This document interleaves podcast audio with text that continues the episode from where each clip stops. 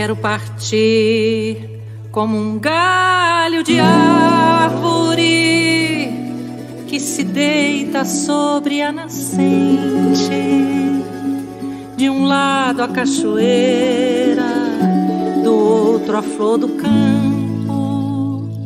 Seguirei entre as pedras, os peixes e as algas. De um lado a sombra da mata, do outro a luz do sol. Quero partir como quem mata a sede. Seguirei no curso do rio, num cortejo manancial. Boa tarde, boa tarde a todas as pessoas que, junto conosco, participam de mais um Café com Direitos Humanos, promovido pela Sociedade Maranhense de Direitos Humanos. E nesse café, a gente vai refletir sobre uma questão que é, faz parte né, do nosso contexto político atual. É um tema que está é, na agenda, na agenda dos movimentos, está na agenda do parlamento, na agenda do próprio governo, não é?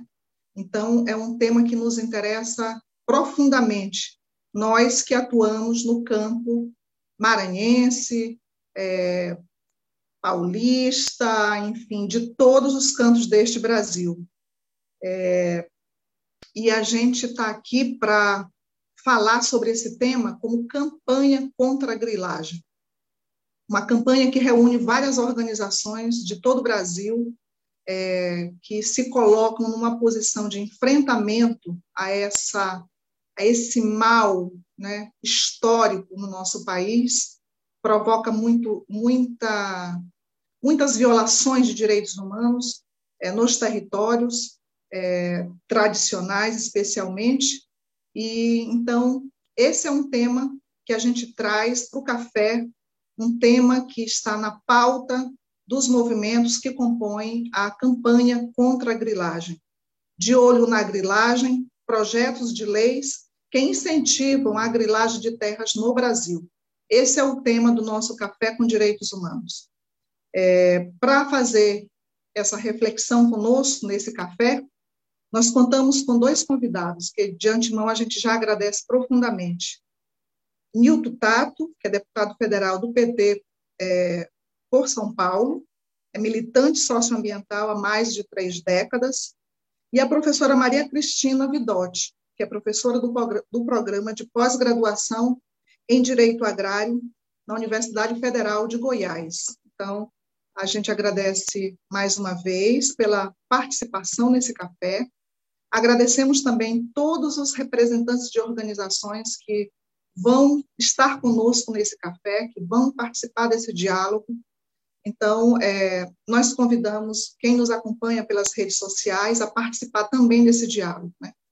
Então, a nossa metodologia será a gente é, ouvir né, os nossos convidados, é, num tempo de aproximadamente 15 minutos, e em seguida não é, a gente é, terá também as manifestações, as observações, os questionamentos, complementações, enfim, relatos de quem está nessa luta de enfrentamento contra a grilagem de terras no Brasil.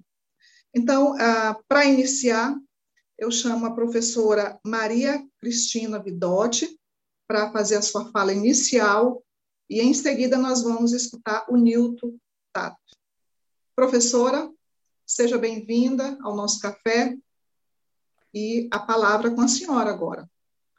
Obrigada, Rosiane, muito obrigada à Sociedade Maranhense pelo convite, a Luiz Mar, a Alessandra, a você, Rosiane, dizer para o deputado Nilton Tato também que é uma alegria, uma satisfação estar com ele neste evento. Eu acho que esse café de hoje tem um tema extremamente relevante para nós que trabalhamos aí as questões do direito agrário. Então, eu queria agradecer enormemente esse convite para falar sobre os projetos de lei que incentivam a grilagem no Brasil, discutir um pouco, refletir um pouco sobre isso. Bom, primeiramente, meu lugar de fala, eu sou professora no programa, estou coordenando o programa de pós-graduação em Direito Agrário, da UFG, e esse programa de pós-graduação, é, ele tem uma, uma nova perspectiva, que não é a perspectiva do agro, é a perspectiva dos sujeitos, daqueles dos, dos homens do campo, daqueles que vivem à luta do campo, sejam eles é, é, camponeses, sejam, eles geraizeiros, quilombolas, indígenas, aqueles que estão ligados aí ao mundo rural. Então, esses sujeitos, a partir da, da perspectiva desses sujeitos, que a gente procura pensar o direito agrário, um direito agrário é voltado um direito aos direitos humanos. E é nessa perspectiva que a nossa fala se constrói, porque é esse o nosso olhar. Uh, os principais projetos aí de lei que incentivam a grilagem no Brasil, que vem sendo discutido hoje, eu acho que pelo menos os, os debates que nós temos acompanhados, é o 2633 de 2020, do deputado Zé Silva, e também uh, que tramita na Câmara de Deputados, e o PL 510, do senador Irajá Abreu, do Senado Federal. Ambos nos parecem ter a mesma per perspectiva, ambos nos parecem ter problemas, apresentar problemas semelhantes, ambos é, dão continuidade a esse ciclo de incentivo à grilagem. Uh, ambos visam alterar as regras de regularização fundiária é, em terras da União, notadamente a Lei 11.952 de 2009, e pretendem aí substituir a MP 910, como todos nós sabemos, acabou é, perdendo seus efeitos pelo decurso de prazo sem ser votada. Ambos os projetos, o que nos parece mais grave é que estimulam a grilagem. Ambos os projetos reproduzem e estimulam aquele ciclo ou aquele círculo vicioso de ocupação de terras públicas e desmatamento e depois legalização e fomentam o que? Fomentam os conflitos no campo e fomentam os conflitos no campo via grilagem de terras. Esse é o problema. Ambos apresentam problemas semelhantes uh, e nos faz indagar sobre as seguintes questões. Por que alterar a lei agora? A que se, destina, a que se destinam esses projetos? Qual é o objetivo central de tudo isso? Por que alterar a legislação? O deputado Zé Silva diz: olha, vamos conferir cidadania, vamos atribuir aí, vamos dar um CPF, é como dar um CPF para o agricultor que está lá na terra. Mas eu pergunto: cidadania para quem? Cidadania para indígenas, quilombolas, cidadania é, em favor de uma igualdade entre os cidadãos, uma igualdade real entre os cidadãos, ou uma cidadania para grileiros. Outro argumento que tem sido usado e que também não me convence e também não convence a muitas pessoas. Eu vi a, Brenda Brito do, do Amazon e outros comentando, comentando no mesmo sentido, é que o outro argumento é que vai trazer celeridade e vai trazer transparência a esse processo de regularização ou a regularização fundiária no Brasil.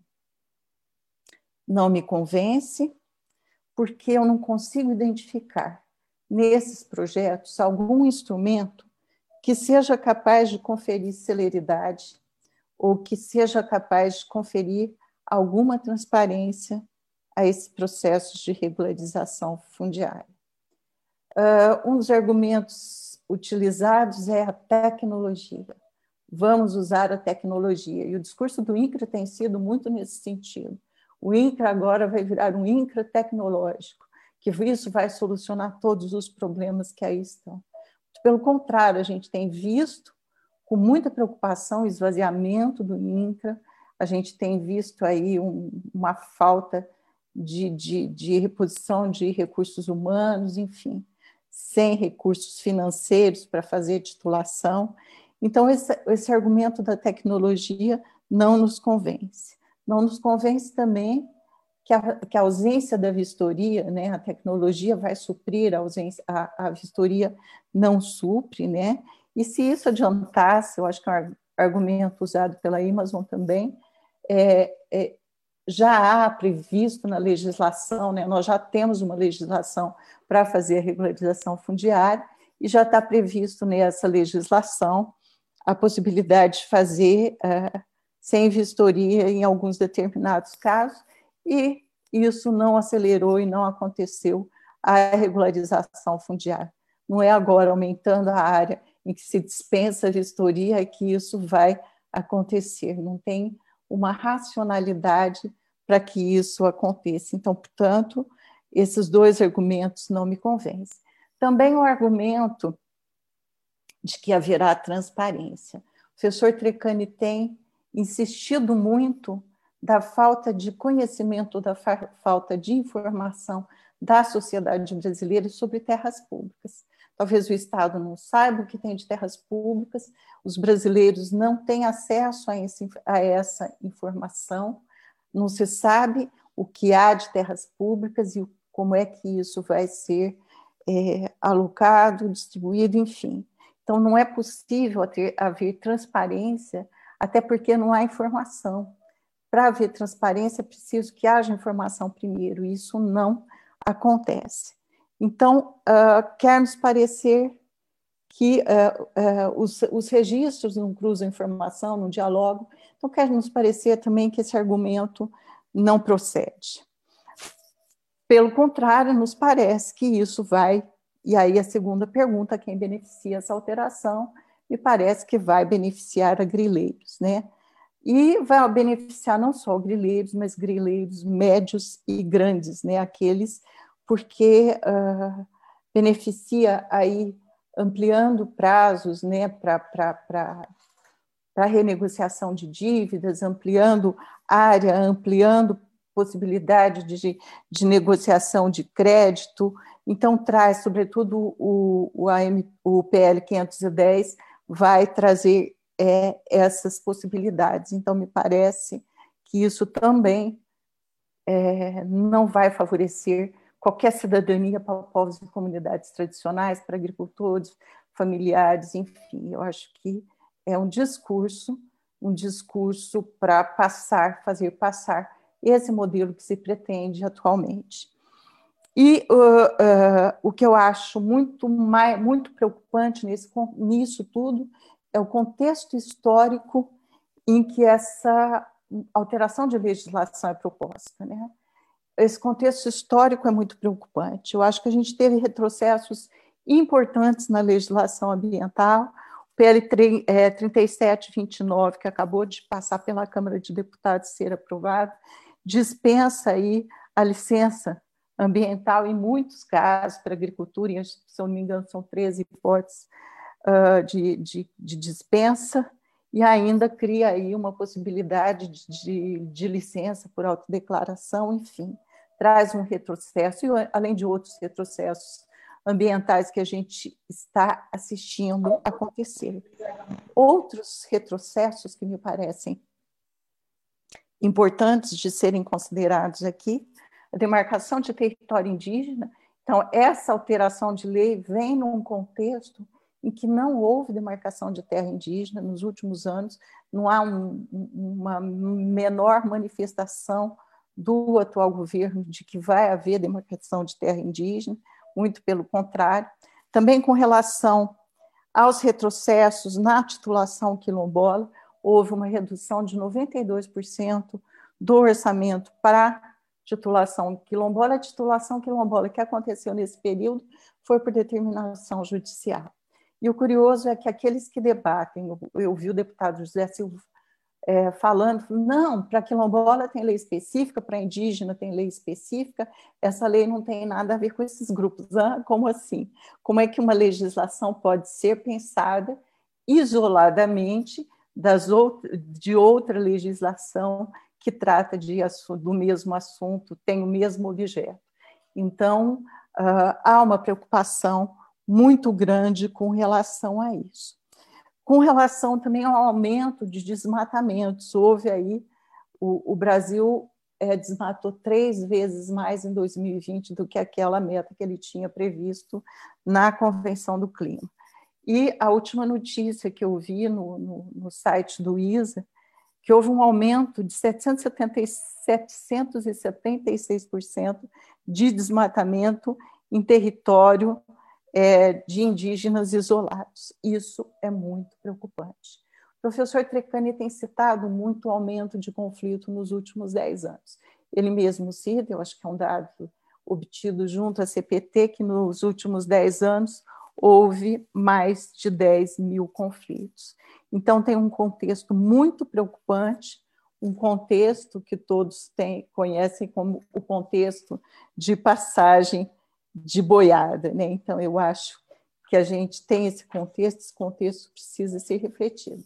Nesse cenário também, a gente tem que lembrar que o Brasil reingressou né, ao mapa da fome. Em outubro de 2020, o IBGE anunciou que o Brasil tinha, com dados em 2017 e 2018, 3 milhões de brasileiros é, em estado famélico, e isso me parece que deve ter agravado muito aí durante a pandemia. Em contrapartida, né, a gente teve nesse período um aumento significativo do agronegócio, uma expansão do agronegócio, muito, muitos recordes foram batidos nesse campo, nessa, nessa seara econômica. Né? Isso, isso nos mostra que muito pouco tem sido investido para fomentar a produção de alimentos e muito mais para a produção de commodities. Né? Eu acho que ah, esse recado que o PL dá, que os, ambos os PLs dão e outros, de que há uma intencionalidade de inserção de mais terras no mercado e mais terras para quê? Né? Para a expansão de fronteira agrícola. Eu acho que é esse o grande recado que está por trás disso. Contrapartida, a gente não tem política pública para aquisição de alimentos. A gente vê o PA, o recurso do PA, que em 2012 foi de 1 bilhão, 200 milhões, passou para praticamente 100 milhões aí nos últimos anos. Então, a queda é enorme e o recado é muito claro, né?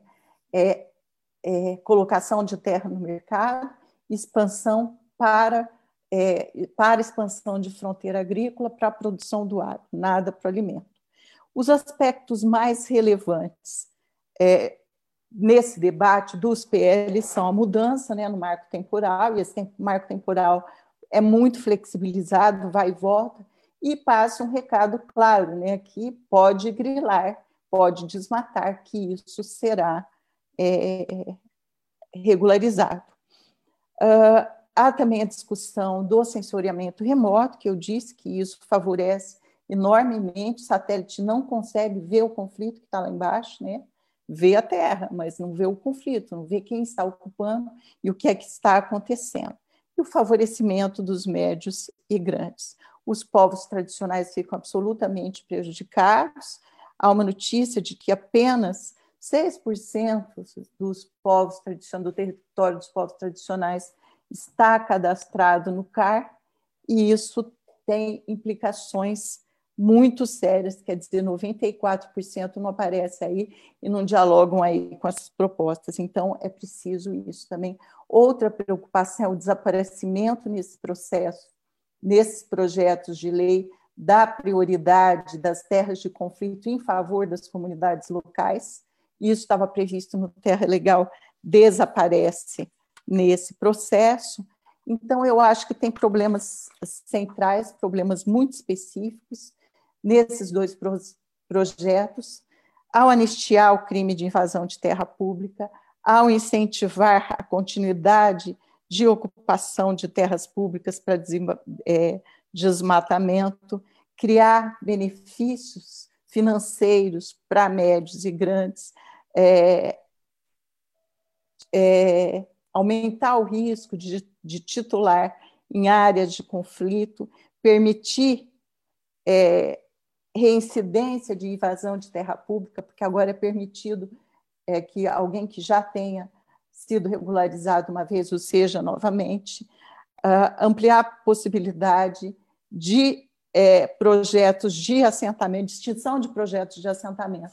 Isso quer dizer que, obviamente, é terra para o mercado. O objetivo, isso deixa muito mais claro que é terra para o mercado. Então, essas são é, preocupações muito grandes. O que entendemos que podia ser feito? Podia ser simplesmente proibida a participação na ocorrência de invasores, aqueles que estão invadindo, ao contrário de dar preferência, proibir que eles participassem aí dessas vendas públicas de terra. Podia também limitar a possibilidade de licitação a, a, a terras ocupadas ao marco, ao último marco temporal, não pode se ampliar o marco temporal, e tem que pôr preço de mercado para essas terras. Por quê? Ou ah, é patrimônio público, tem que ser vendido a preço de mercado, a pessoa já ocupou ilegalmente, já se beneficiou disso, já explorou patrimônio público em benefício próprio, a pessoa que tem que indenizar, né? tem que pagar por ter usado um bem público durante um tempo é, de ilegalidade. E tem que prever, né? tirar o direito de preferência e prever a retomada. Derrubada de floresta pública não pode ser legalizada, porque o, ter, o território não deixa de ser de floresta pública porque derrubou a árvore, continua sendo, e, portanto, a gente tem, tem que haver a retomada e tem que haver a reconstituição. Me parece que seriam essas as observações, as considerações que eu queria fazer nesse momento, agradecendo mais uma vez e me colocando à disposição. Muito obrigada. Obrigada, professora Maria Cristina, pelas questões que a senhora traz para o debate, para a reflexão, né, que é extremamente necessário nesse momento. Então, agora eu passo a palavra para o deputado federal Nilton Tato, para fazer também a sua fala e a partir do lugar né, privilegiado para esse debate aqui. Acho que são falas que vão se complementar para a gente estabelecer o diálogo. Nilton, palavra com você. Quero aqui cumprimentar a Rosiane e agradecer o convite, a oportunidade e parabenizar a sociedade maranhense de direitos humanos por estar eh, promovendo esse debate aberto. Quero cumprimentar todas e todos que estão acompanhando aí pelas redes sociais, eh, cumprimentar e agradecer muito né, pela fala a professora Maria Cristina Vidotti, cumprimentar, eh, eu vi que está aqui o Bico da CONAC, a Ayala do MST, eh, enfim, cumprimentar os representantes dos movimentos populares do campo da floresta e das águas que estão aqui participando também desse dessa conversa. Eu primeiro eh, eu queria só até agradecer muito a professora Maria Cristina Vidotti, porque ela deu uma geral do que, que é que está previsto nesses, na verdade, nos dois projetos, né? tem o do Senado, aquele do Irajá, que depois o Moschini, o deputado Moschini apresentou na Câmara também, que na verdade é, é o do Irajá, que já é piorado com relação ao deputado do próprio Zé Silva.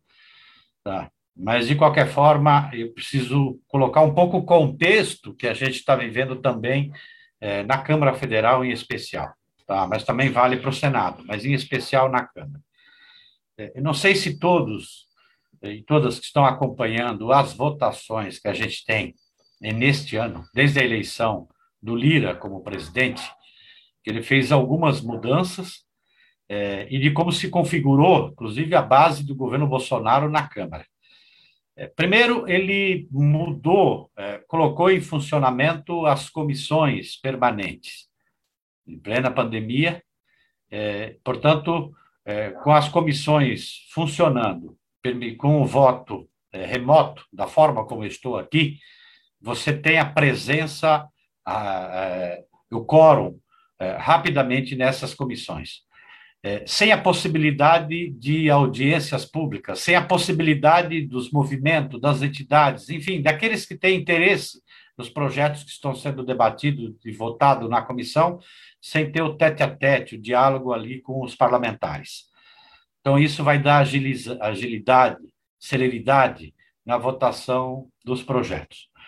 Ele mudou também é, é a regra que havia sido combinado no início da pandemia, de que só iria para a pauta eh, da Câmara aquilo que fosse consensuado entre eh, a liderança do governo na Câmara e a liderança da oposição.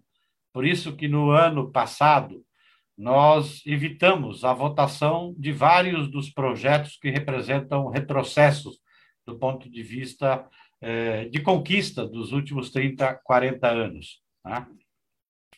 Mesmo assim, o Maia, né, ex-presidente da Câmara, não respeitou eh, por completo a combinação. Agora, com o Lira, é, além da prerrogativa que ele tem enquanto presidente de pautar, dizer o que quer que vai para o plenário, ele colocou que o quórum que vai definir é a maioria do colégio de líderes, que é, é, é, que é a formação do colégio, são os líderes dos partidos políticos que têm representação na Câmara. Então, com grande maioria da base do governo Bolsonaro. Então, eu, por isso que, da forma como está funcionando, e considerando que não é um ano eleitoral, em plena pandemia, sem a possibilidade de você ter grandes mobilizações, dependendo do tema que poderia chamar a atenção da sociedade brasileira, nós estamos vivendo, talvez do ponto de vista legislativo, o pior ano dos últimos 30, 40 anos. Eu, por exemplo, não tenho, é, é, não me recordo de um momento tão difícil e que representa é, que nós vamos perder muitas das conquistas é, das últimas décadas, e eu estou falando, inclusive, conquistas que, é, que estão consagradas como direito na própria Constituição. Então, um pouco esta conjuntura que está colocado. Pois bem, e as votações que nós estamos tendo desde o início mostra claramente uma base do governo Bolsonaro consolidada ali com nada é difícil a votação, né? difícil a votação que eles têm é, menos de 300 votos. Tá? Então, isso mostra claramente que nós vivemos um momento, inclusive aquele diálogo que faz parte do exercício parlamentar, de às vezes você acordar sabendo que você vai perder determinado projeto e você entra num processo de negociação para você pensar ter um mal menor, tá? não há possibilidade nesse momento de você ter mal menor naqueles projetos que interessa ao projeto político de destruição do governo Bolsonaro, né, em todo, em especial daquilo que a gente chama da agenda socioambiental, seja dos direitos coletivos, povos indígenas, quilombolas, extrativistas, né, em geral, como também da própria agenda ambiental. E aqui se enquadra esse projeto, esse debate da regularização fundiária. Acho que foi bem colocado aqui, e eu quero pegar só alguns aspectos, que a professora Maria Cristina Vidotti já falou muito bem dos projetos.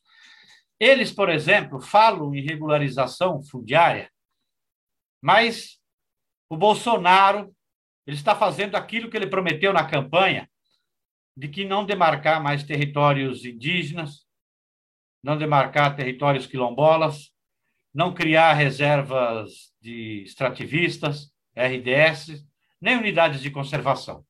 Então, isso está completamente paralisado. Pelo contrário, seja com a ação deles, do executivo, ou a ação dentro do legislativo, trabalha na perspectiva de você, inclusive, perder aquilo que foi conquista desses grupos sociais. É isso que está ocorrendo. Uma outra coisa da contradição que está colocada também.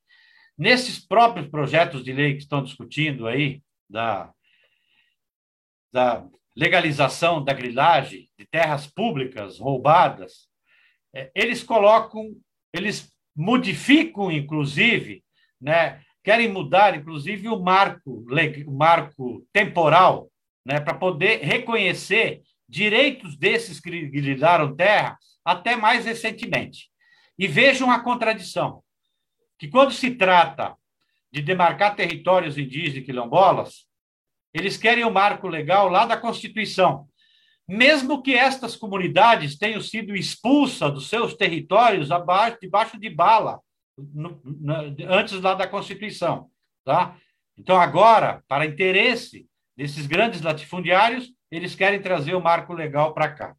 Tem um outro aspecto que eles colocam, que trabalham né, num debate para você enfrentar a questão da regularização fundiária que precisa ser enfrentado na Amazônia, transformar esta mesma lei pensado para a Amazônia para todo o território nacional, sem uma avaliação e sem dados, né? Então, portanto, sem uma avaliação do que, que significa isso nos outros biomas, na Mata Atlântica, no Cerrado, no Pantanal, né, é, é, nos Pampas e assim por diante. Eu cito como exemplo aqui né, o que, que isso pode representar aqui no estado de São Paulo, por exemplo, no Vale do Ribeira, que tem aqui o Bico como representante, tá? ou no Pontal do Paranapanema. Tá? O que isso pode representar, né, você apro aprovar um projeto de lei no âmbito federal e isso servir para depois também nas terras devolutas nos estados, né, seguir a mesma, a mesma regra, o mesmo critério e, portanto, incentivar mudanças também na legislação nos estados. Então, você cria, na verdade, entendeu, um processo, desencadeia, né, um processo de grilagem muito maior do que aquilo que está previsto nesses projetos entendeu, para, para a Amazônia. Também quero colocar um outro aspecto que, quando foi pensado né, como instrumento do Código Florestal, Cadastro Ambiental Rural, ele foi pensado enquanto um, um, um processo de sistematização, de organização de informação é, para que o Estado, né, o poder público, tenha noção de quem, de como é que é organizado a situação rural brasileira, tá? Que historicamente nós, aí eu estou falando nós, povo brasileiro, nunca conseguimos ter essas informações, porque ela sempre foi, talvez, a expressão maior da desigualdade histórica no Brasil, ela é representada pela questão fundiária, e ali nunca foi conseguido ter essa sistematização dessas informações para você enfrentar né, a, a, a luta pela terra no Brasil. Tá? E ali demonstra claramente a desigualdade. No entanto, agora eles querem utilizar o próprio cadastro ambiental rural como um documento válido para poder provar, inclusive, é, posse né, é, e até título dessas propriedades. Importante também dizer que dados do próprio governo mostram claramente que 95% daquilo que necessita de regularização fundiária, nós já temos legislação para isso. E quem atesta isso não é a academia, não são nós parlamentares. Quem atesta isso são as próprias organizações, os movimentos que representam os pequenos agricultores, seja a CONTAG, seja o MPA, seja o MST, a CONAG, a PIB, todos eles mostram claramente. O que nós não temos é justamente o Estado organizado para implementar a lei, para ir lá e fazer a regularização dos pequenos da agricultura familiar, que é necessário.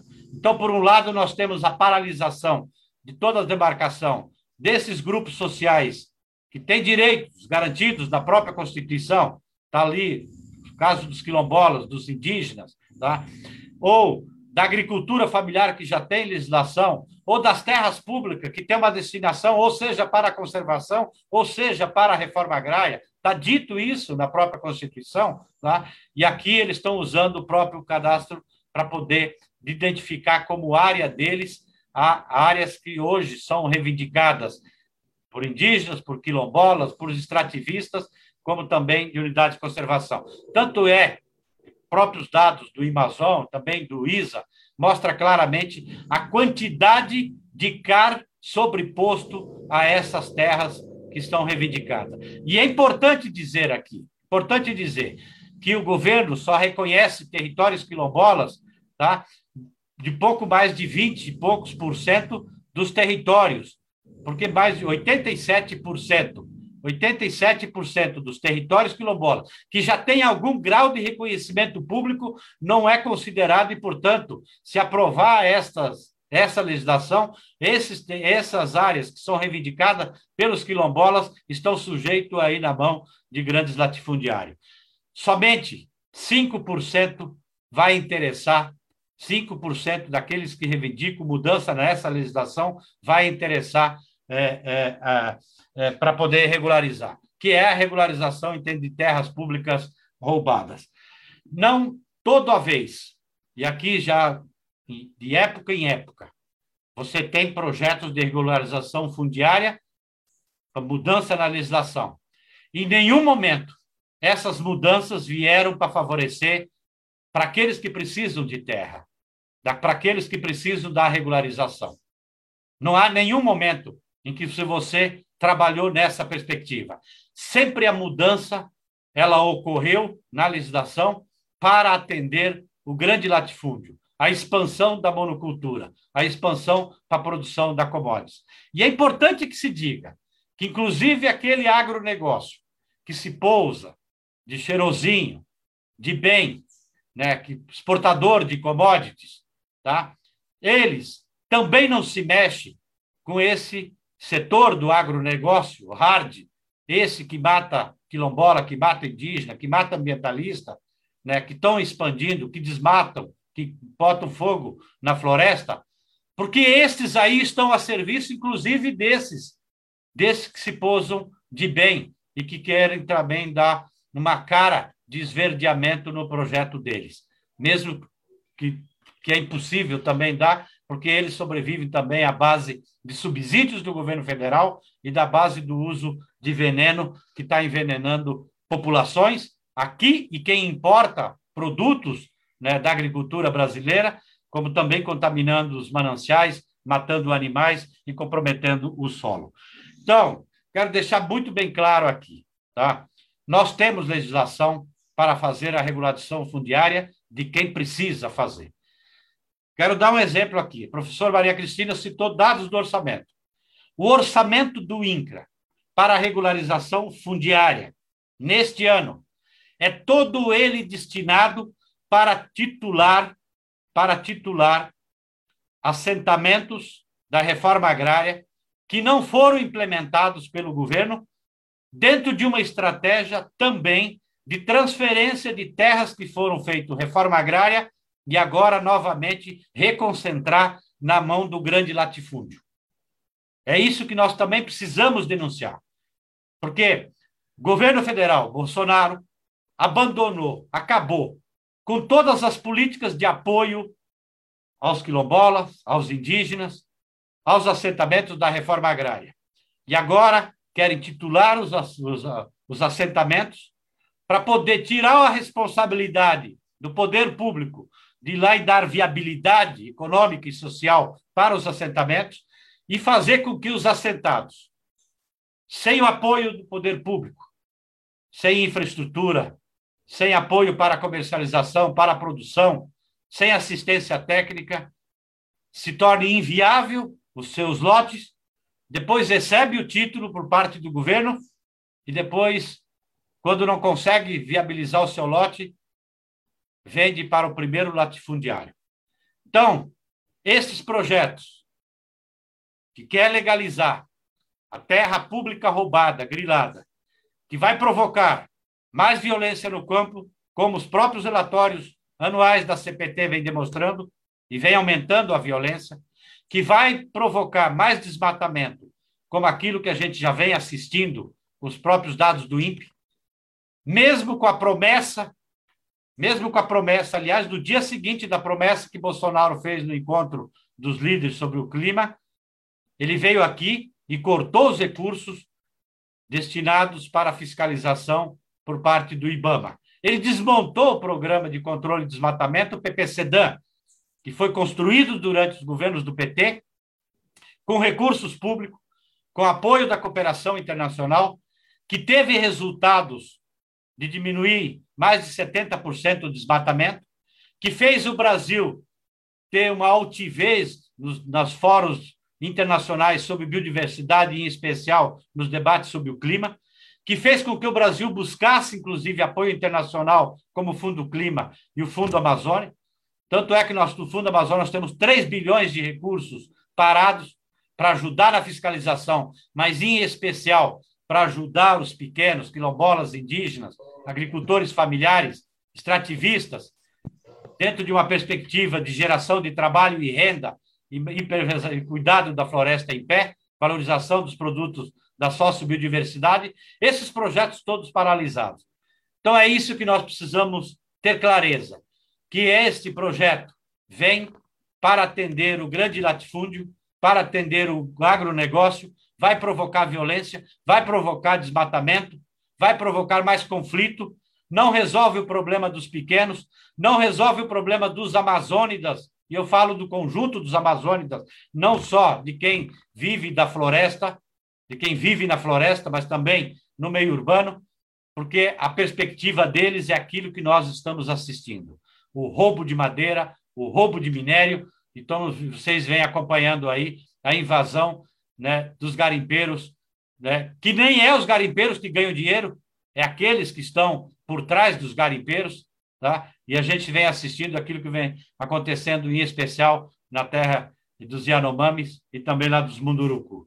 Então, a conjuntura muito difícil, aquilo que entrar dentro da Câmara, e eu digo claramente para todos que estão assistindo, acompanhando a gente, não há mínima possibilidade da gente ter um mal menor na votação desses projetos. Nós tivemos a experiência aí na semana passada do, da Lei Geral de Licenciamento Ambiental, praticamente acabando com o instrumento necessário e importante que é quando você vai fazer, quando alguém vai construir algum empreendimento, não importa onde, precisa sempre colocar em primeiro lugar o interesse público. E é para isso que serve o processo de licenciamento. E ele foi feito, foi feita uma lei construída simplesmente com o agronegócio e com setores, não é com todos os setores da economia representado pela Confederação Nacional de Indústria, somente com alguns setores. Então, este projeto de lei da regularização da terra pública roubada, grilada, a hora que ele entrar na Câmara, lá vai ser votado tudo aquilo que eles querem. E, a, e acabar, entendeu, com a possibilidade da gente regularizar daqueles que precisam de terra e sim entregar mais terra para esses que, tempos em tempos, vão, vão se apropriando de terra pública e de terra de populações. Lembrando que esses mesmos estão, neste momento, seja pela falta de fiscalização, mas pelo incentivo no discurso também. Nunca nos esqueçamos, nunca nos esqueçamos dos próprios discursos do presidente Bolsonaro, desautorizando servidores que estavam cumprindo seu papel constitucional lá na ponta, colocando em risco, inclusive, os servidores, colocando em risco de vida. Tá? E aí, entendeu? A gente tem hoje uma situação que nós precisamos mobilizar a sociedade.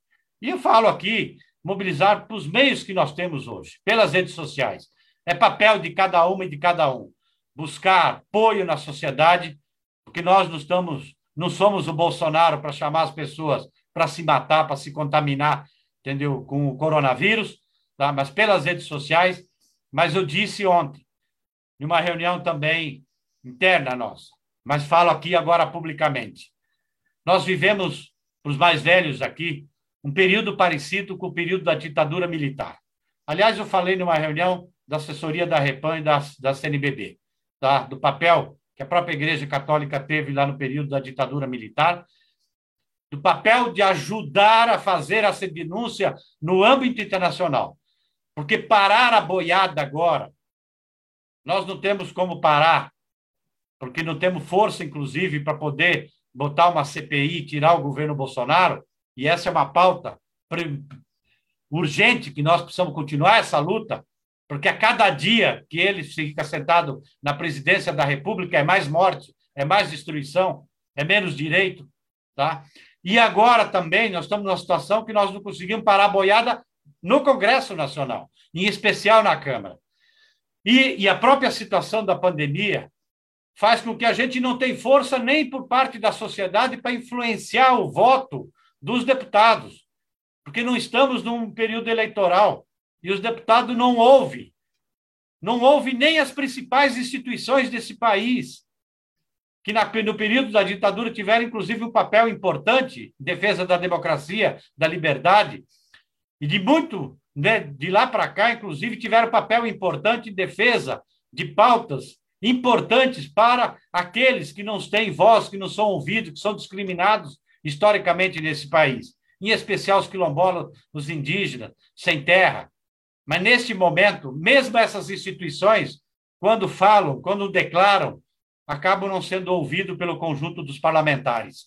Então, é um momento que nós precisamos buscar também cada vez mais a articulação internacional para pressionar economicamente, porque assim nós podemos também né, criar algum mecanismo para pressionar outros setores da sociedade que não levantam a voz quando se trata, entendeu, de retrocesso de direitos difusos, de interesse da sociedade, como é o direito ambiental, mas em especial daqueles que mais precisam do poder público, do Estado e do apoio da sociedade, que eu volto a dizer, sem terra, quilombolas, extrativistas, indígenas, e que este projeto de lei vai no sentido de acabar, entendeu, com a possibilidade, com a possibilidade de vida, né, inclusive para muitas dessas comunidades que vivem em especial na Amazônia. Obrigado.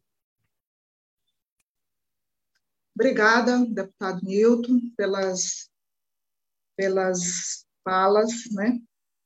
É, reforçar, na verdade, também que para o parlamento, né, é um momento difícil para aqueles especialmente que sempre tiveram do lado, né, é, de quem mais precisa nesse país. Por outro lado, no lado de cá também das organizações, movimentos, a gente entende a importância de uma atuação, é, compreendemos esse papel como nosso também, mas dizer que é, também o grau de dificuldade é grande, mas nesse país, essas organizações que fazem a luta por direitos, cabe a elas também é, um grande papel, sempre tiveram um papel muito importante ao longo da nossa história, né, de muita violência contra esses povos, uma violência histórica, né, e, enfim, então, a gente realmente assiste um momento extremamente desafiador, né, porque é o Estado tomando a frente de alteração das normas que orientam a sua própria ação, para o atendimento dos interesses é, que, nesse momento, tem uma grande força, né, digamos assim. Mas, é, nesse diálogo aqui também, a gente é, tem aqui na sala pessoas, e, enfim, também nas redes sociais, é, que vão participar desse diálogo conosco, né? E chamo a atenção aqui de que nós temos a CONAC, temos o MST, temos também a CPT Nacional, e nos comentários, que daqui a pouquinho eu passo a leitura também, tem outras organizações.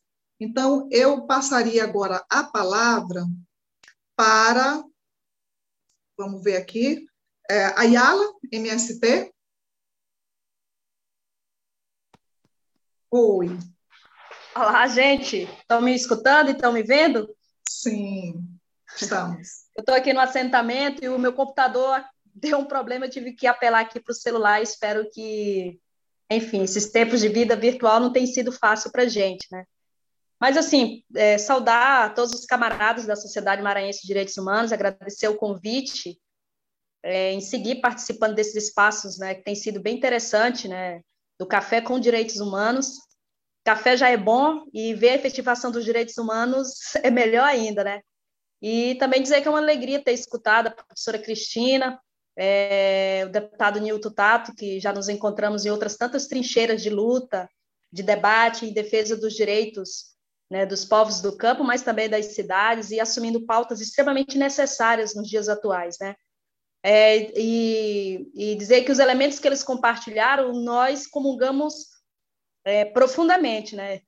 E se eu pudesse traçar três comentários, eu começaria dizendo que parte do que nós vivemos hoje é resultado de um passado é, de um histórico é, muito difícil para os trabalhadores do campo, de um passado que legitimou o latifúndio em vez de ter implementado a reforma agrária, né? então reafirmou a propriedade privada, negando o direito de implementar uma reforma agrária e fazendo com que nós fôssemos o país que de maior concentração de terras do mundo nos dias atuais. É, de uma história de enfrentamento ao modelo hegemonizado pelo agronegócio, e que em tempos de pandemia apresenta ainda mais é, com força as contradições que esse modelo do agronegócio representa no nosso meio, seja do ponto de vista ambiental, ou seja do ponto de vista da soberania alimentar. A professora até citava, não é pouca coisa nós termos 19 milhões de brasileiros hoje passando fome e mais de 40 milhões é, se alimentando muito mal em função de um modelo que prefere produzir commodities, mercadorias, né, e colocar toda uma perspectiva de alimentação diversa, saudável e a custo barato, né, para o povo brasileiro, é, colocando acima, né, é, enfim, os interesses privados acima dos interesses coletivos, é o que a gente percebe. Fora os impactos ambientais é, e na saúde pública que esse modelo tem provocado na sua concretude. E dizer que no contexto atual do governo Bolsonaro, desse desgoverno, o que nós percebe, temos percebido que há uma política que trabalha a partir desse triplé, que já foi mencionado aqui, de uma política de regularização fundiária que vai beneficiar grandes, é, que grilaram, que desmata e que impõe esse modelo do agronegócio, já que os pequenos não estão incluídos nisso aí, de um modelo, é, de um cenário de desregulamentação ambiental e a todo momento está vindo no, no, no, Congresso. Imagina você agora enfrentar grandes empreendimentos do capital em regiões como a Amazônia, em que hoje não há mais necessidade de conseguir licenciamento ambiental, né, de, né, de, de remeter isso a decisões de governos e não de uma consulta ampla da sociedade acerca desse empreendimento e quais são as consequências né, na vida das pessoas em função das transformações ambientais, que é o que nós enfrentamos recentemente. E essa negação, como o deputado já mencionou, de políticas públicas tão necessárias para a nossa existência no campo, né? Lamentavelmente, nós hoje estamos reféns é, de uma política que nos coloca é, cada vez mais, nos empurra para uma perspectiva de abandono do campo em função de que não existe é, possibilidade de reprodução da nossa existência, pensando nos aspectos econômicos, políticos, sociais, etc. e tal. Então, é, é essa realidade que, lamentavelmente, a gente tem vivido. É, e aí eu encerro fazendo essa observação. Em contexto como esse, reafirmar princípios de seguirmos vivos e lutando, resistindo, ganha um sentido muito grande para todos nós. Reafirmar a reforma agrária popular, denunciando esse modelo, é, realizando as ações de solidariedade, como nós temos implementado, para aqueles que estão em situação muito mais vulnerável do que, do que a gente, e articulando a luta pela terra, pela reforma agrária, com outras bandeiras históricas da classe trabalhadora, é, expressa, por exemplo, como Fora Bolsonaro, tem sido a nossa forma de existir e resistir em tempos de desgoverno e de retiradas de direitos. Então, talvez eram esses comentários que, que eu queria uhum. fazer e dizer que estamos aqui na trincheira da luta, da resistência, naquilo que é necessário para o bem-estar do povo brasileiro. Obrigada, Ayala. Mais uma vez, obrigada. Obrigada. É, passo agora, então, a palavra para o Bico Rodrigues, da CONAC. Bico? Boa tarde, boa tarde a todas e todos. É, agradecer os companheiros e as companheiras da Sociedade Maranhense de Direitos Humanos, agradecer a professora Cristina, agradecer o companheiro Milton Tato, que hoje está lá no parlamento, né, nos representando, e é um dos poucos, né, que está ali aguerridamente ali na defesa da, da classe trabalhadora, né? E isso para nós é muito importante ter ele lá por São Paulo. É dizer que um pouco no sentido daquilo que a Ayala trouxe do retrocesso, né? Nós estamos perdendo tudo aquilo que nós lutamos para conseguir. Em três anos para cá a gente está perdendo, perdendo quase tudo, né? Aquilo que eram pautas históricas que nós demoramos décadas para construir, que a classe trabalhadora demorou décadas de trabalho para construir, a gente a gente tem perdido, visto isso se perdendo, né? Estamos vivendo um governo um governo descompromissado, um governo que tem uma tendência negacionista de não reconhecer não reconhecer é, os segmentos da sociedade brasileira, não reconhecer a diversidade que é o país. Né? Na pauta na pauta quilombola, a gente tem sofrido muitos retrocessos, muitos retrocessos mesmo, na pauta quilombola. A pauta quilombola que já chegou a ter no INCRA 50 milhões para desapropriação de terras, né? Hoje cedo a gente saiu de uma reunião com a superintendência do INCRA no Rio de Janeiro. Sabe quantos que tem para regularizar território no Rio de Janeiro? 43 mil reais. Então, uma pauta histórica, né? uma pauta uma pauta onde que o Estado brasileiro deveria estar trabalhando nele ao longo desses 33 anos de Constituição que garantiu terra às comunidades quilombolas, a gente vê ao contrário, né? A gente vê um desmonte das estruturas que trabalham que trabalham com a política quilombola. Inclusive, esse desmonte também ocasionado também por, por ações né? e por falas, falas odiosas do próprio presidente da República. Né? Haja visto que não é de agora né, que a pauta quilombola, a pauta indígena, tem sido ponto focal de ataque né, deste governo no campo. Na última sexta-feira, a gente, na última sexta-feira ele voltou, ele voltou a dizer que está ressuscitando de novo a MP 910, que vai mandar um PL agora, né? E aonde que não se vai se regularizar mais terra quilombola no país. Na, na última sexta-feira, ele fez esta fala. As comunidades quilombolas foram largadas à sua, sua própria sorte, principalmente nesse momento de pandemia. Né? A gente tem feito vários esforços, inclusive, para fazer com que o nosso povo permaneça no território, apesar dos ataques que constantemente a gente tem sofrido. Né? A, a violência no campo tem se aumentado, tem se acirrado, mesmo no período de pandemia. A questão do despejo dos nossos territórios tem, tem se aumentado. E esse PL, assim como o PL da, assim como o PL do licenciamento, isso nos assusta muito, porque re reconhecer terras de fazendeiros sobre os nossos territórios, isso é muito grave.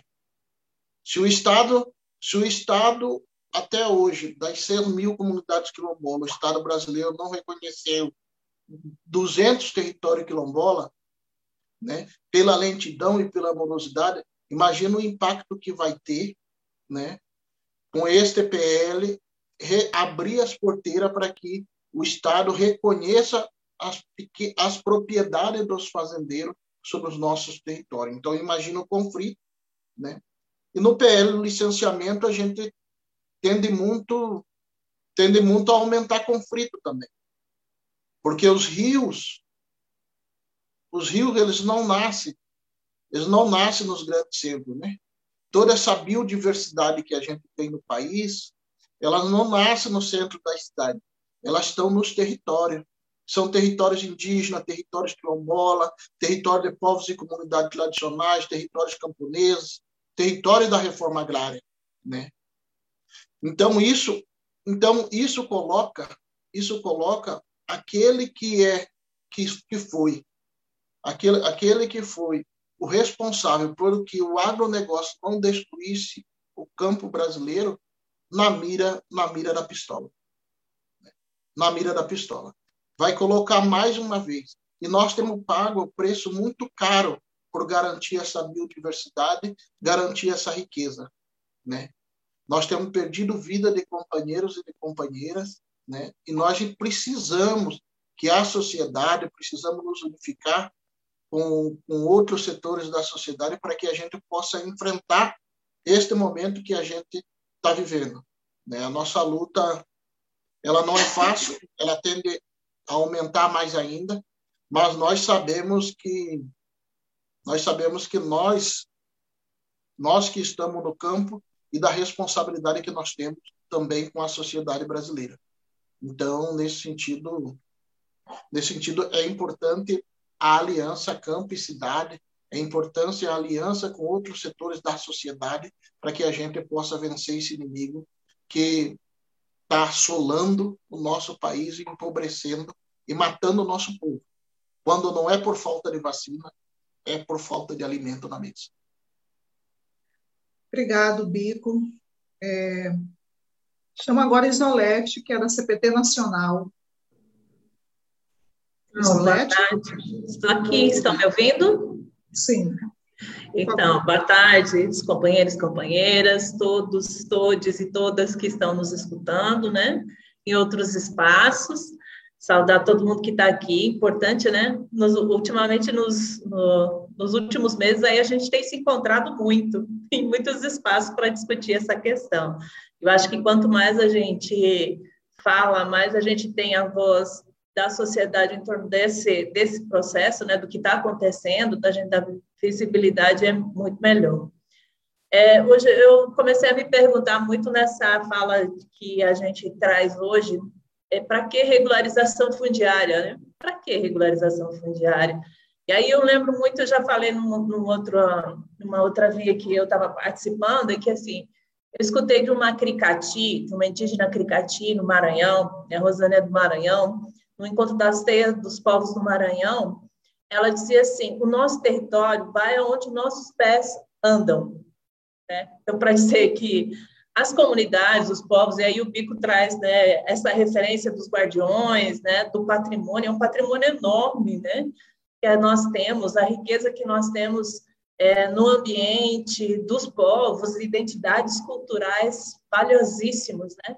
Então, para esses povos, não, um, um, simplesmente um documento que diga isso aqui é minha propriedade, para ele vale muito mais a vivência que ele tem com o seu território, né?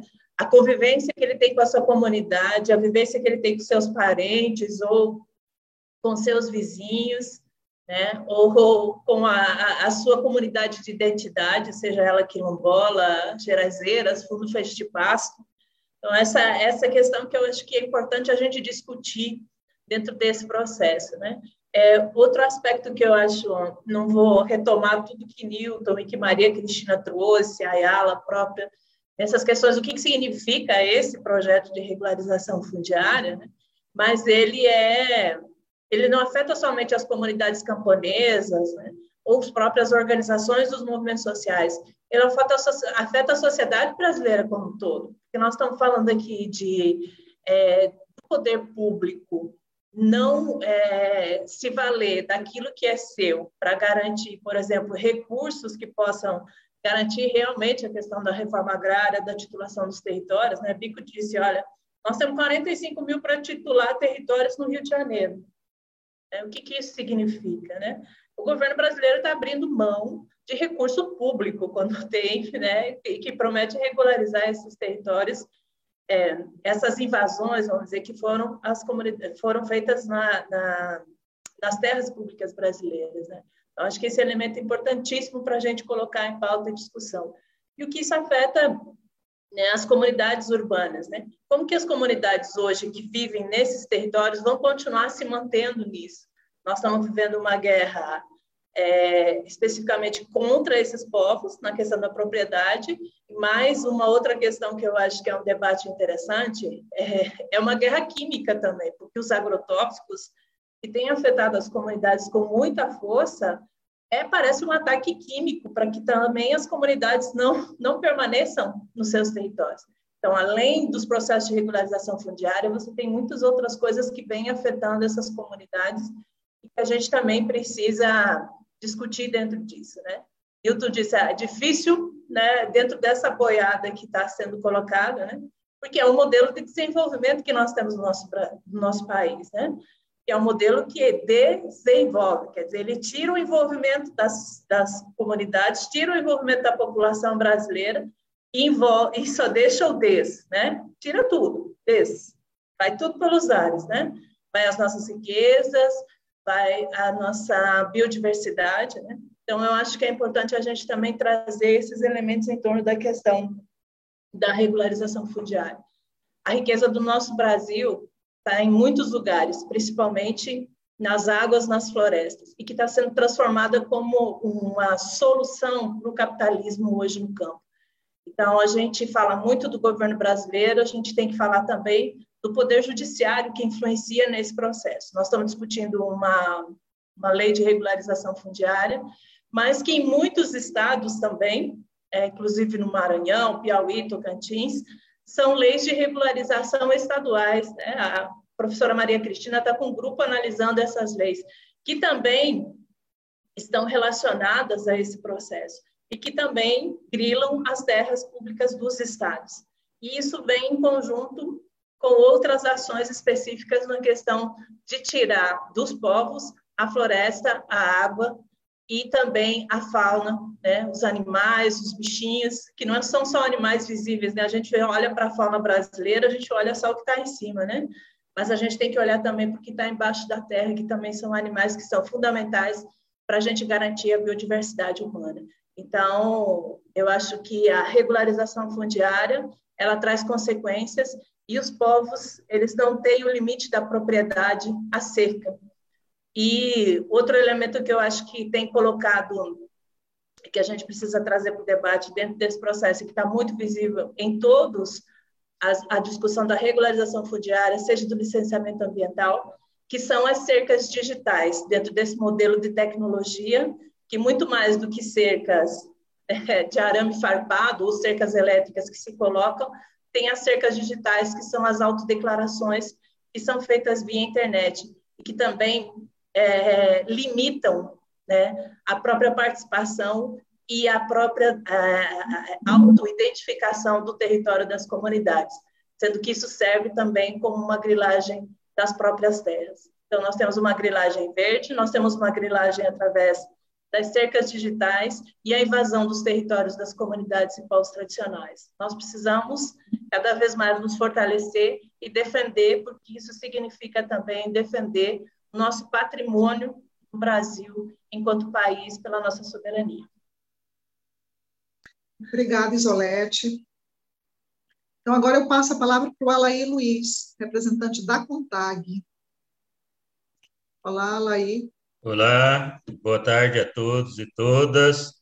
É um prazer estar participando dessa, dessa live.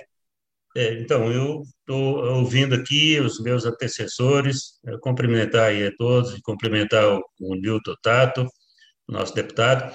Então, ouvindo os, o pessoal que veio falando um pouco antes de mim, eu fico aqui imaginando né, um, um, projeto de lei né, que onde os defensores dele faz uma defesa dizendo que é para é, estimular a pequena propriedade, para é, defender o agricultor familiar, você fica até pensando que aquilo é verdade, né?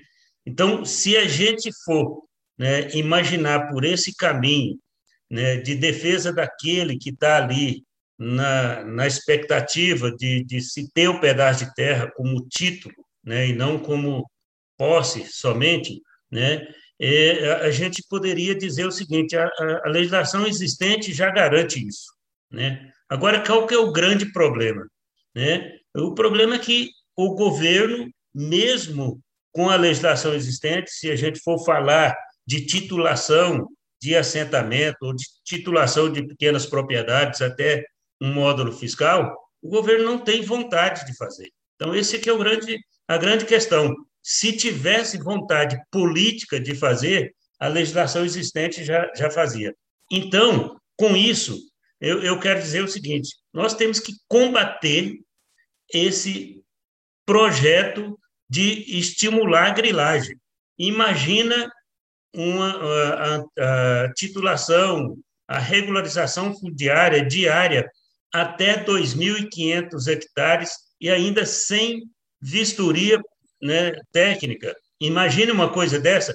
Quantos e quantos pequenos proprietários, pequenos poceiros vão estar ali sendo tirados da sua propriedade, né? Então a gente não pode trabalhar no sentido de fazer com que a, a grilagem seja uma grilagem legitimada, né? Então a gente precisa combater a grilagem legítima, a grilagem legitimada que é essa que, que o, o, os projetos de leis que eles vêm tentando a cada dia, né, tá trazendo.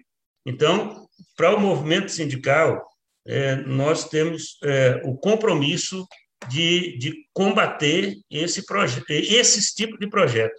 Esse que já apresentou, que estão apresentando, e outros que vão, porque o agronegócio ele está com, uma, com uma, uma intenção muito grande de sair fortalecido ao final desse governo Bolsonaro.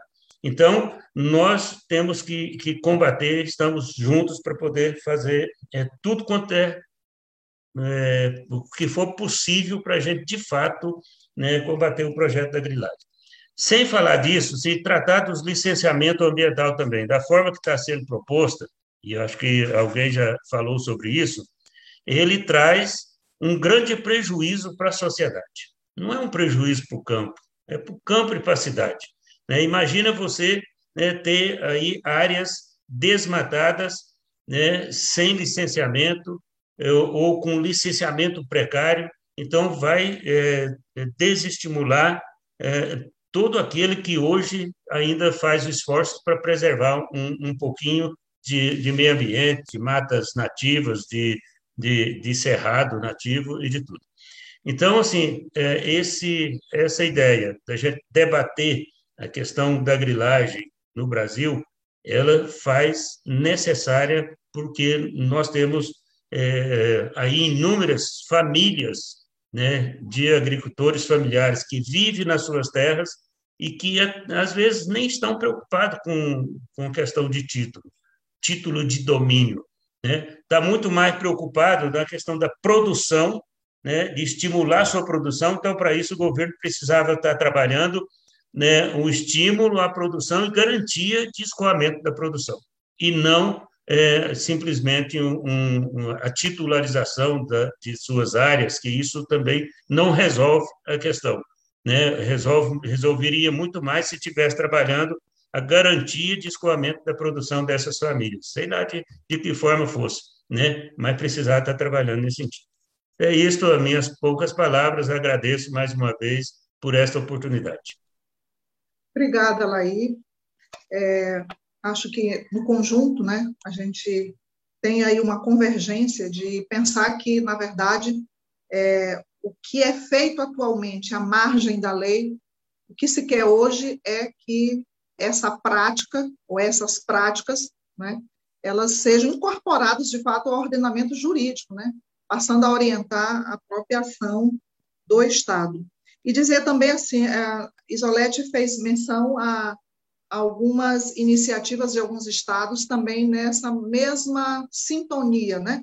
Alteração das leis de terras é, de alguns estados e, e, leis ambientais também, é, muito conectado com essa movimentação mais a nível nacional. No Maranhão é diferente, é, os estados que compõem que são, na verdade, estão dentro desse universo que se chama Matopiba, passam por, esse, por essa movimentação também, né? Então, é, tanto iniciativas é, do agronegócio, no sentido de mudar as leis ambientais, quanto também as leis de terra. E aqui no Maranhão, a gente vive uma, estamos vivendo nesse momento essa experiência de uma articulação ampla de movimentos que, enfim, a partir de de diálogos da própria Igreja Católica com o governo do Estado. É, então, a partir dali, a gente então é, tem uma movimentação dos, dos, das organizações que atuam no campo, no sentido de construir uma minuta que se contraponha também àquela que já foi apresentada pelo próprio presidente do Instituto de Terras daqui. Mas há movimentação também no sentido de alteração das leis ambientais, né?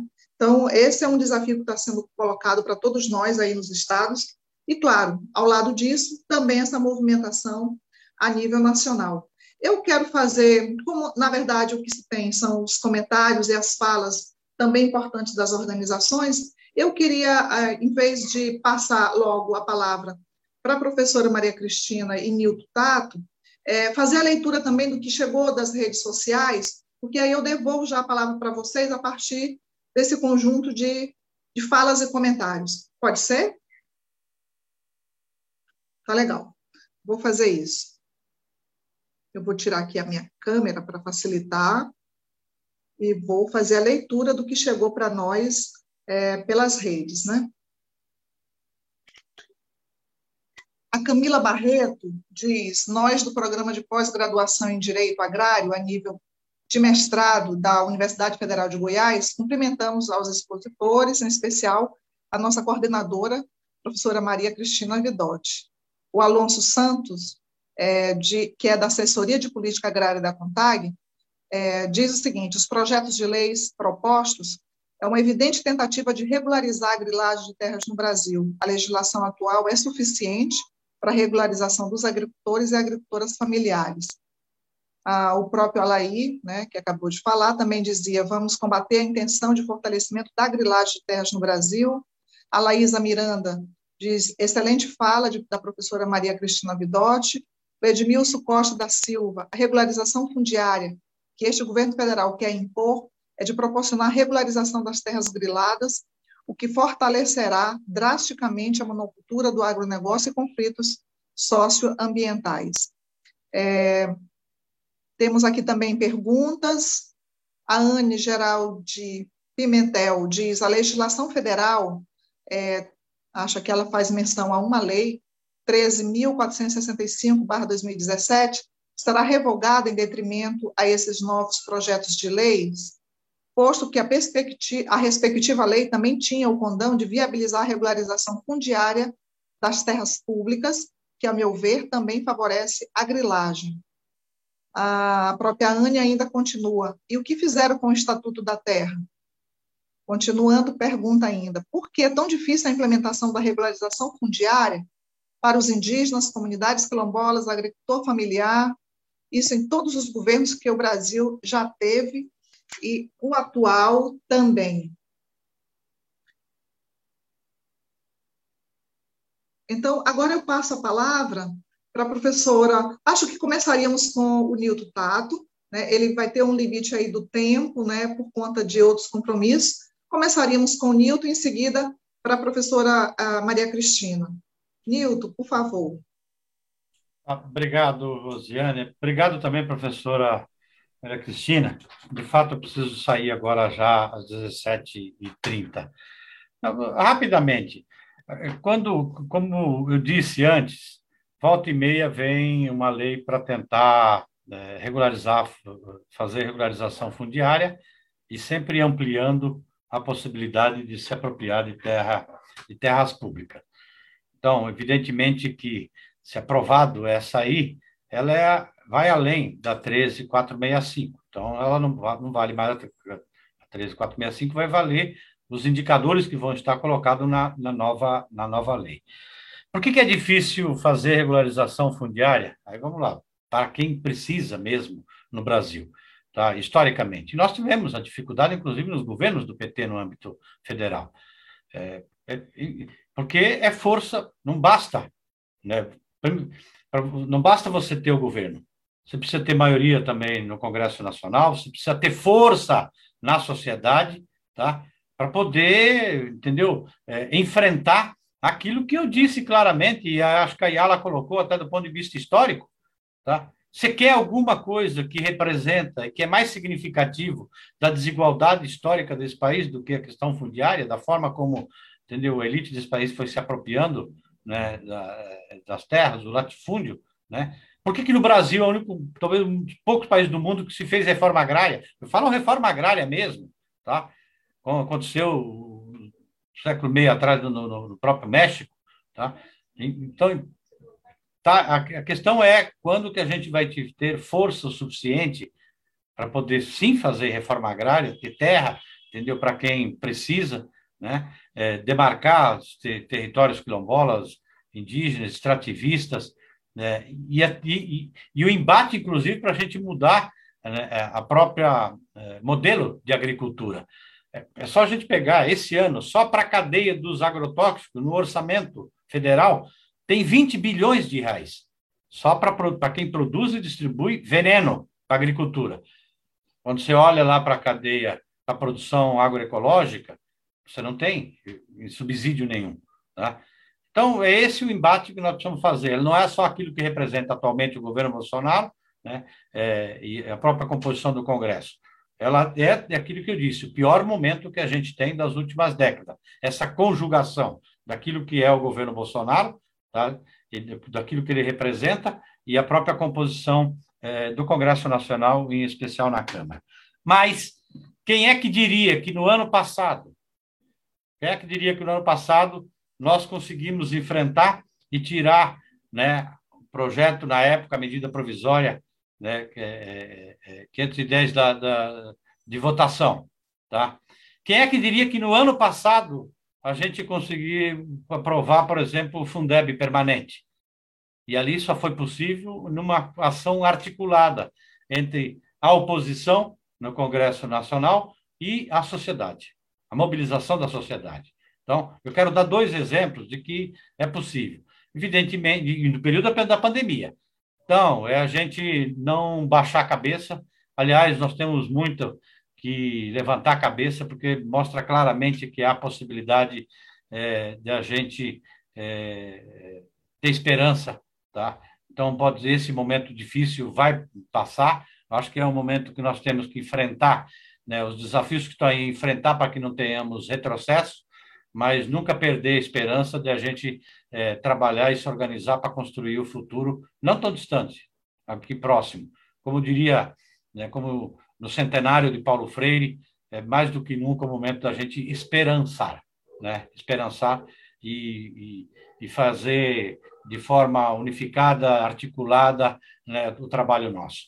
Obrigado, eh, Sociedade Maranhense de Direitos Humanos. Obrigado por esse café com direitos humanos.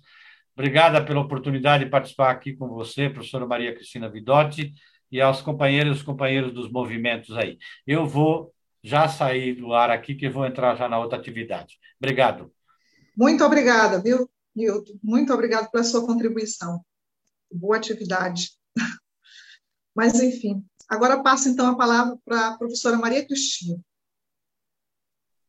Obrigada, gente. Muito obrigada, Rosiane.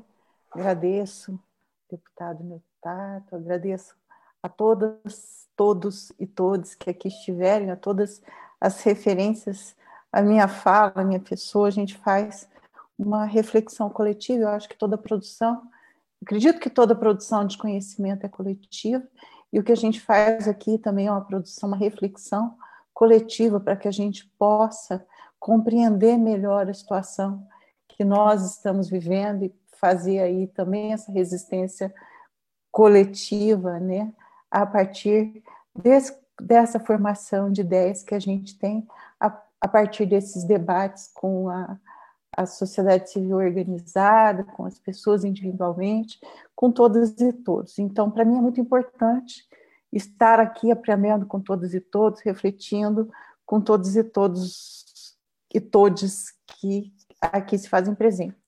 Obrigada, Ayala, obrigada a todos que fizeram referência aí. Eu queria uh, uh, agradecer o pessoal do mestrado que está aqui, assistindo, né, prestigiando. Espero que a gente retorne muitas vezes a esse café, né, para assistir, para participar, para opinar, né, e estar aqui presentes com vocês. Eu queria uh, uh, fazer uma reflexão. Eu acho que a Isolete trouxe aqui uma reflexão que eu não queria deixar passar. Uh, ela disse duas reflexões que ela fez e uma que me pega muito, né? Por que a regularização fundiária? Por que, que a gente precisa continuar pensando no título em lugar de promover a produção? Eu acho que muito se falou aqui de incentivar de políticas públicas né, para a produção de alimentos, para a distribuição de alimentos, para é, colocação desses alimentos no mercado, para facilitação de que esse alimento seja produzido pela agricultura familiar, por aqueles que estão aí na labuta no campo e que ele chegue à mesa dos brasileiros, de todas e todos os brasileiros. Em vez de ficar, mas me parece também, pela, pelo que eu tenho ouvido, pelo que eu tenho participado dos debates, que há aí uma ideia que, pelo menos, o título deixaria né, a, a possibilidade de ter um título aí para os quilombolas para os é, movimentos sociais, para os assentados, ou ter o título, título de, de uso, um título de propriedade, conferiria aí alguma paz, alguma segurança. Espero que sim, porque a gente sabe que a, a atitude né, é sempre muito agressiva do detentor do capital, daquele que quer expansão de fronteira e que vai passando o trator por cima de todo e de todos. Mas aí é uma, uma, uma colocação importante. Eu acho que investir em políticas públicas para isso seria talvez um caminho melhor, né? Se esse é o caminho que fortaleceria aí as pessoas que vivem nesse âmbito.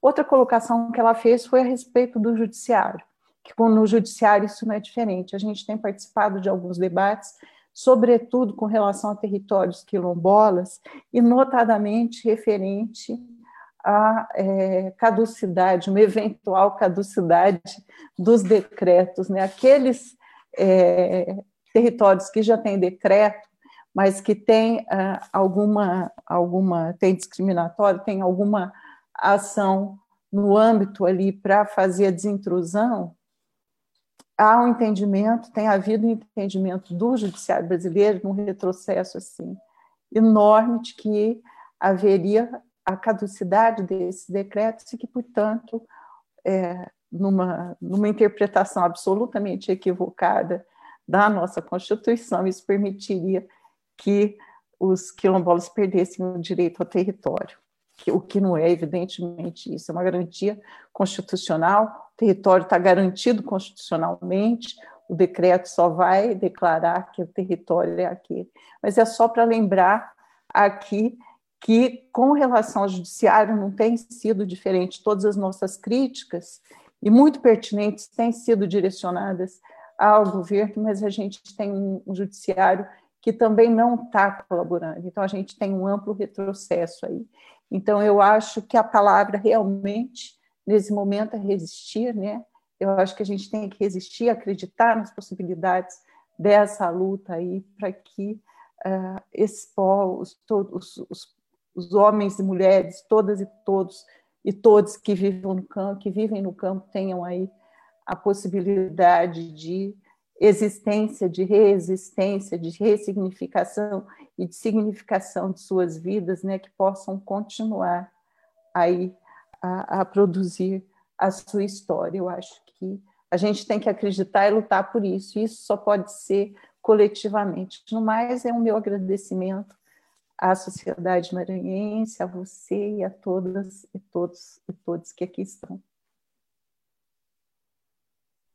Obrigada, professora. Tem mais um acho que dois comentários que eu queria fazer menção. É. Fernando fala da titulação sem justiça social e responsabilidade ambiental. É o mesmo que entregar a terra ao latifúndio, reforma agrária, sim. O Edmilson Costa da Silva diz: esse é o, esse é o propósito desse desgoverno, regularizar os assentamentos sem cumprir suas responsabilidades com os mesmos. O Carlos Pereira diz: estamos vivendo tempos de uma verdadeira pátria ruralista.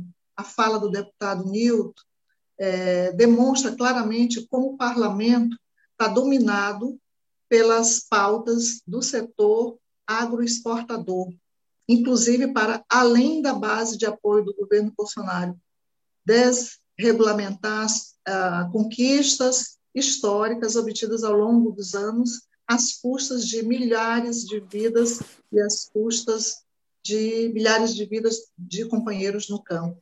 Mas é, agradecer muitíssimo, professora, pela sua contribuição, dizer que a, o programa de pós-graduação, para nós, na campanha contra a grilagem, tem, pode dar uma grande contribuição, né, por meio daquilo que sabe fazer de melhor, que é produzir conhecimento que possa ajudar né, os movimentos nessa, nesses, nessas lutas, nos frontes que nós precisamos fazer essas lutas. Né? É, Para nós é muito importante contar com a contribuição da universidade, com quem está fazendo a pesquisa, com quem traz a sua contribuição efetiva para esse debate, é, como um problema né, social da sociedade brasileira, como foi bem pontuado pelos representantes aqui das organizações nós achamos importante promover, ter esse espaço para promover o debate, né? Isso é importante. O Café com Direitos Humanos quer ser esse espaço também.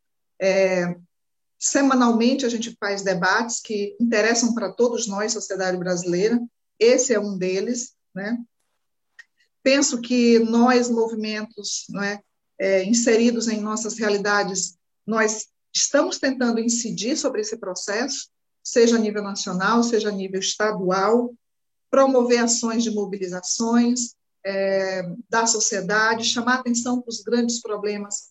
Ah, você fazia referência ainda há pouco de que o Brasil ingressou novamente aí no mapa né, da fome, e é fundamental ações como do MST, né, no sentido de mostrar para a sociedade brasileira a importância desse movimento também por essa via, pelo, por essa preocupação de produzir alimentos é, limpos. E essa é uma questão que acho que nas nossas comunicações com a sociedade de um modo geral, com aquelas, especialmente as, a, a, as comunidades urbanas, isso é fundamental, mostrar que o problema não é do campo, o problema é nosso, né, independente em que lugar que a gente esteja, denunciar nacional e internacionalmente, isso que o Newton também fazia referência, tudo isso porque nós entendemos que a grilagem, é, sendo legitimada, ela com ou sem legitimação, ela significa perda do patrimônio público, perda da biodiversidade, como bem lembrou o Bico, né?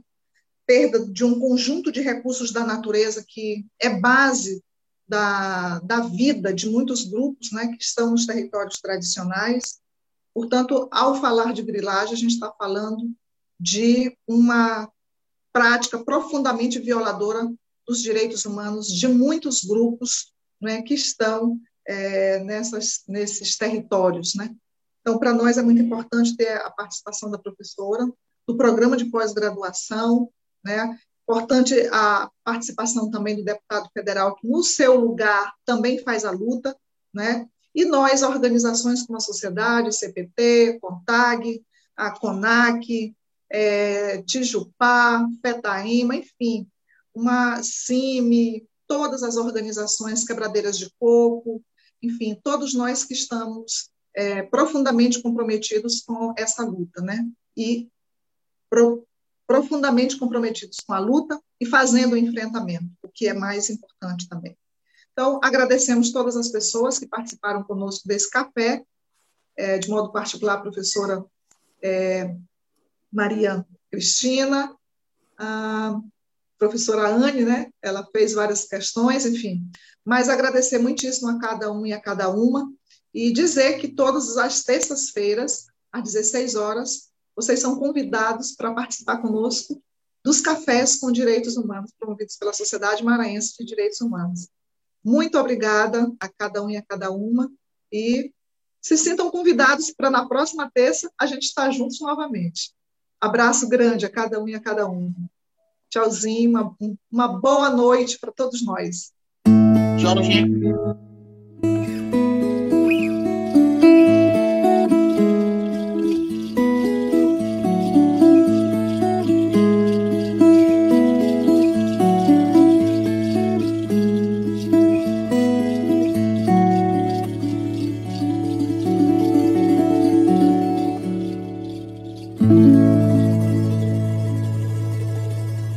partir como um galho de árvore que se deita sobre a nascente. De um lado a cachoeira, do outro a flor do campo. Seguirei entre as pedras, os peixes e as algas de um lado a sombra da mata, do outro a luz do sol. Quero partir como quem mata a sede. Seguirei no curso do rio, num cortejo manancial